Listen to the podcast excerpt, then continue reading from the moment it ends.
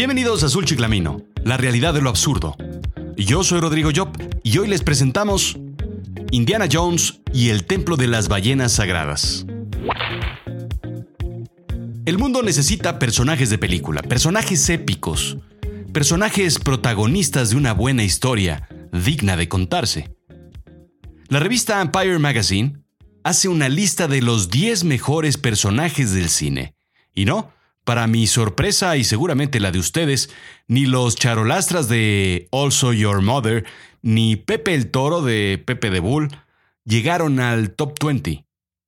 No, tampoco el Milusos de Héctor Suárez de su película The One Thousand Uses.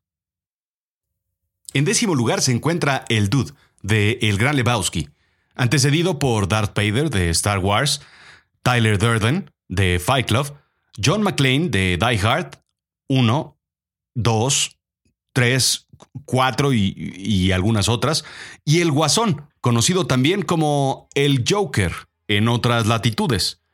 Solo hay un gran personaje femenino en el top 10, y ni siquiera es la chimoltrufia o la tucita, es Ellen Ripley, de Alien. Se lleva el lugar quinto. En cuarto lugar está Batman de... pues... pues Batman. En tercero, Han Solo de Star Wars. Y tan solo detrás de James Bond, de Ian Fleming, se encuentra el primer lugar. Nada más ni nada menos que Indiana Jones. Un personaje que nos vendría bien tener a nuestro lado hoy en día, a encontrar tesoros perdidos.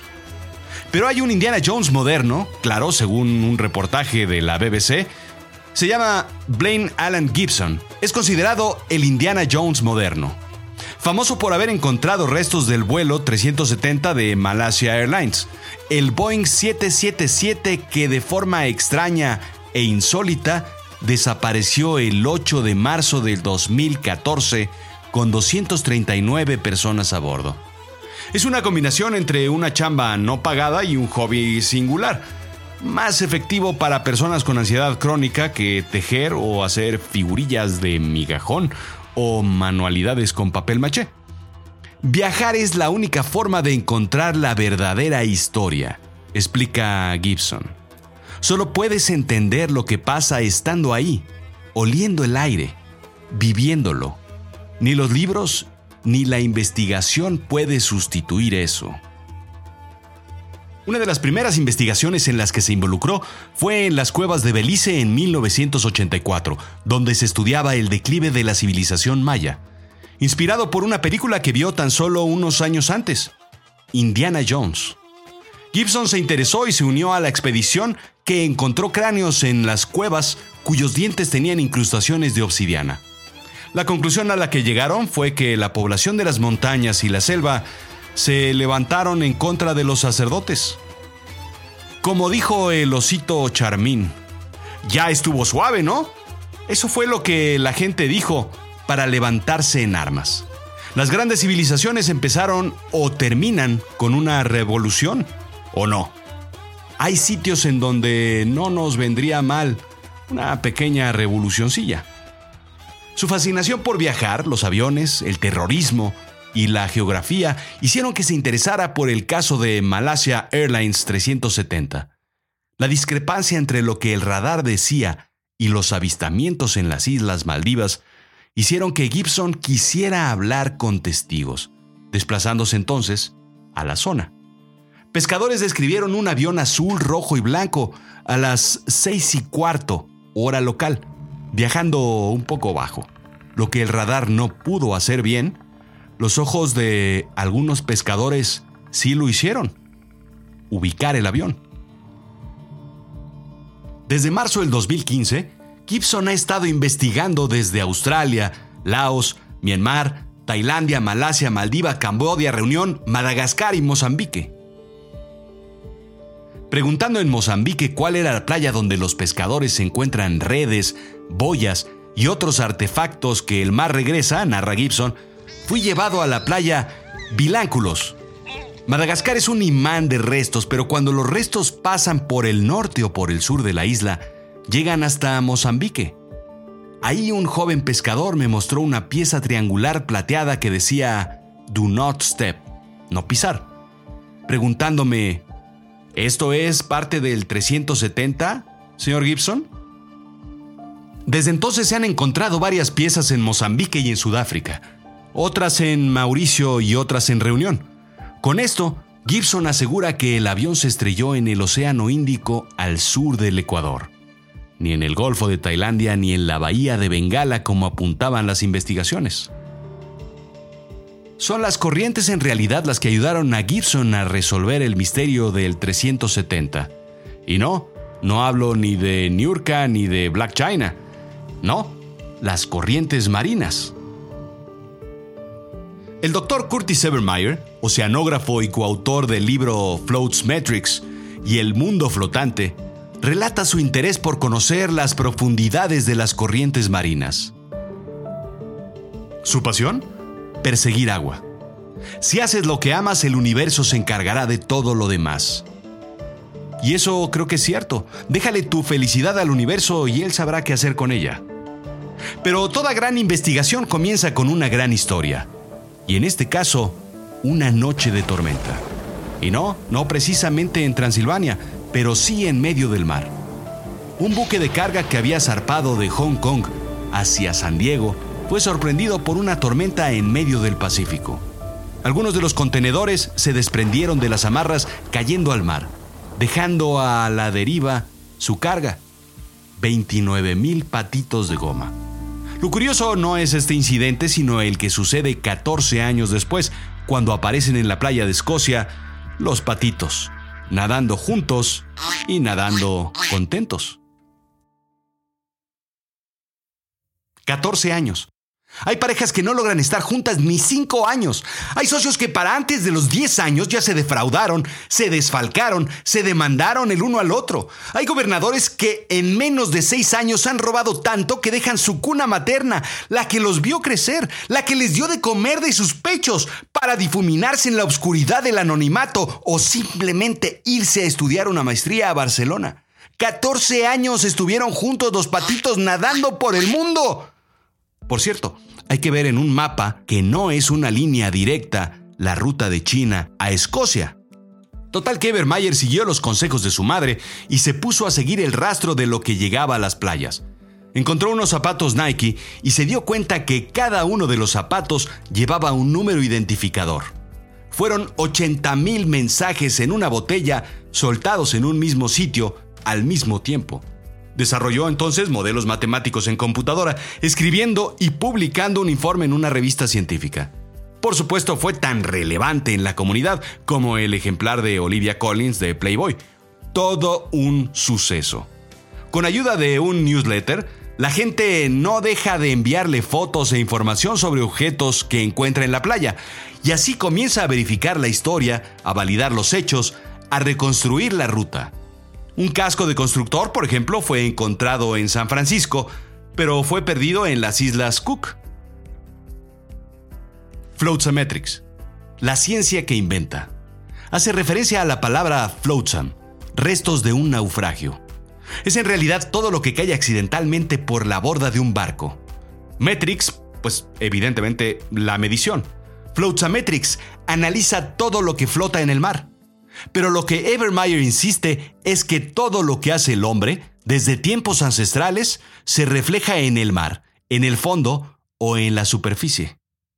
No solo los pictogramas en una cueva, sino lo que el hombre arroja al mar y lo que uno postea en las redes sociales se queda ahí para la eternidad. Cuidado, jovencitos. El mar es, explica Evermeyer, una serie de corrientes desde el fondo hasta la superficie, distintas, ajenas entre sí. Es como ver un edificio de ladrillos en donde cada uno de los niveles de los ladrillos asemeja una corriente distinta. Pero lo triste de su trabajo es haber encontrado lo que denominó garbage patch, algo así como zonas o áreas de basura. Llamémosla islas basura. Son como esas bolas de pelusa que se acumulan en las esquinas de los edificios o de tu casa y están compuestas por pelo, migajas, polvo, rama, hojas y que giran y giran y giran en la esquina, como la bolsa de plástico de belleza americana. El océano recolecta de la misma forma la basura y las concentra en zonas a la mitad del mar, o a veces en algunas playas. Son las corrientes las que hacen que la basura o las partes de un avión se muevan y recorran grandes distancias. Pero son los remolinos los que hacen que se enreden en bolas, creando islas de basura, completamente hechas de basura. Es como lo que hay debajo de la cama de tu hijo. El remolino Antoñito guarda debajo de su cama platos, envolturas, chicles pegados en la cama y otras sustancias que perdieron la consistencia desde hace mucho tiempo. Son recolectadas por el remolino y acumuladas debajo de su cama. Hay ocho islas en el planeta, las cuales concentran probablemente el 80% de la basura que flota. Sumados, son del tamaño de Estados Unidos. Lo bonito de encontrarlos fue que ah, el modelo matemático simulado por computadora funciona y de cierta forma lo predijo. Lo malo es que la basura siempre estará ahí. Por más que se quiebre por el sol, la sal y la fricción, siempre quedará una porción más pequeña y más pequeña y más pequeña hasta convertirse en polvo. Polvo que bien parece plancton y que es consumido por la fauna marina. En enero del 2016, 29 cachalotes, que son como ballenas de entre 10 y 20 metros, para los que son faunoanalfabetas como yo y que solo conocemos lo que es un perro, un gato y un chivo, pues 29 cachalotes fueron encontrados varados en las playas del Mar del Norte. Las necropsias revelaron que 13 cachalotes tenían plástico en sus estómagos, indica The Guardian. Más de un millón de aves marinas mueren al año por contaminación. 300.000 delfines y marsupios mueren cada año en redes abandonadas, a la deriva y otro tipo de basura. Más de 100.000 mamíferos marinos mueren por contaminación. El petróleo y otros contaminantes líquidos generan manchas de muerte que tapan los espiráculos de los delfines y no permiten respirar. Tortugas y otros animales quedan enredados en aros de six-pack y todo esto porque todo lo pides para llevar, porque todo lo tomas con popote o consumes cuantas botellas de plástico necesitas. Oye, pero yo reciclo todo. Sí, pero en realidad no sabes qué pasa cuando el camión de la basura arranca. Nos estamos acabando el mar. Nos estamos acabando la tierra y el aire. Nos lo estamos acabando todo. ¿Cuánto tomaría limpiarlo? Le preguntaron a Evermeyer. Toda la Marina de Estados Unidos tardaría un año en limpiar solo una de las ocho islas basuras, trabajando 7 por 24. Si no hubiera guerra, bien podrían hacer eso, cosa que evidentemente es imposible. Esta es una guerra contra nosotros mismos, remata Evermeyer, porque no podemos controlarnos a nosotros mismos. ¿Te acuerdas cuando la labor de nuestras Fuerzas Armadas era la labor social? Cuando nos ayudaban manteniendo parques, jardines y bosques. Ahora están resolviendo otros problemas. Qué bien nos vendría su ayuda ahora, ¿no? En fin, tal vez Gibson y Evermeyer podrían ayudarnos resolviendo algunos de los misterios que hay por acá hoy en día. Los que no se han podido resolver. ¿Dónde están los 43 de Ayotzinapa? ¿Qué pasó con las boletas? ¿Qué usa Peña Nieto para peinarse y por qué no lo comparte con Trump? ¿Fue real el chupacabras? ¿Cuántos hermanos eran los hermanos Vázquez? ¿En verdad murió Juan Gabriel o vive en una isla secreta con Pedro Infante? ¿Y de qué está hecha la pelusa que tenemos en el ombligo? Pero sobre todo, sobre todo, ¿quién es Coquín? Lo que es cierto es que nos hacen falta más Indiana Jones, muchos más John McClane, más Han Solos.